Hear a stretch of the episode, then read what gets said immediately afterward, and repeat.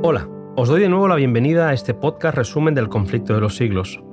Hoy, dos héroes de la Edad Media.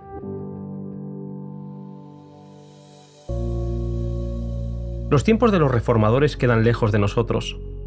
Las dificultades que tuvieron que afrontar poco se parecen a las comodidades con las que nosotros podemos vivir hoy nuestra fe.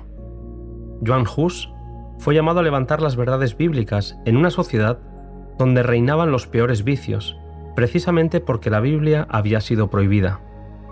El Papa había declarado que el Omnipotente se complacía en que se le rindiese culto en una lengua desconocida, y que el haber desatendido esa disposición había sido causa de muchos males y herejías. A pesar de ser sacerdote, Hus pudo leer las obras de Wycliffe y sintió una convicción que lo alejaría de Roma. En aquel tiempo, llegaron a Praga dos artistas ingleses que pintaron dos cuadros en la plaza principal de la ciudad. En uno de los cuadros se podía ver al humilde Galileo en su entrada triunfal a Jerusalén, rodeado por sus discípulos. En el otro cuadro se podía ver una de aquellas majestuosas y deslumbrantes procesiones papales. La mansedumbre de Cristo contrastaba con el orgullo y la arrogancia del Papa. Los cuadros hicieron una profunda impresión en la mente de Hus y lo indujeron a estudiar con más empeño la Biblia y los escritos de Wycliffe. Inmediatamente comenzó a denunciar el orgullo, la ambición y la corrupción del clero. La persecución contra él no tardó en desatarse y el Papa procedió a juzgar y condenar al reformador que luchaba en su propia conciencia al considerar todavía a la Iglesia como la novia de Cristo, y al Papa como el vicario o el representante de Dios en la tierra. Cada vez con más claridad entendió que la Biblia debería ser la única norma para su conciencia. Siguió predicando con claridad la palabra de Dios y la gente recibía con mucho gusto sus enseñanzas.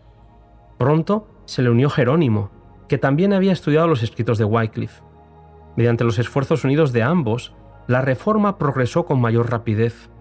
Poco a poco el Señor iba revelando más luz a aquellos hombres valientes que habrían de sacar al pueblo de Dios de aquellas densas tinieblas. Mientras tanto, en Roma, tres eran los papas rivales que luchaban por el trono.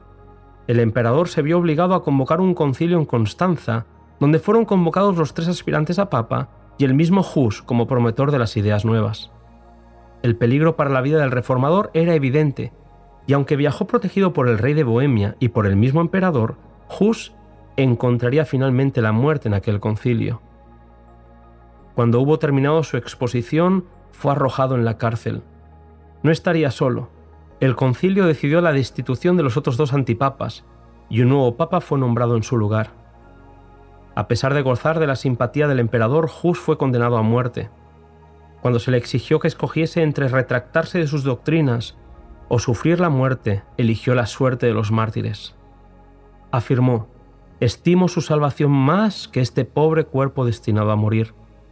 Su voz quedó acallada en las llamas de la hoguera. Hus ya no existía, pero las verdades por las cuales había muerto no podían perecer. Poco después fue Jerónimo el que fue encarcelado para sufrir el mismo destino que Hus. Las autoridades papales lo colocaron en una celda donde permaneció un año en condiciones extraordinariamente penosas. Lo obligaron a retractarse y Jerónimo, debilitado por la enfermedad, accedió a lo que le pedían, hasta que su conciencia le hizo tomar una decisión. No volvería a negar a su Señor para escapar de un breve periodo de sufrimiento. En breve, se falló sentencia de muerte contra él.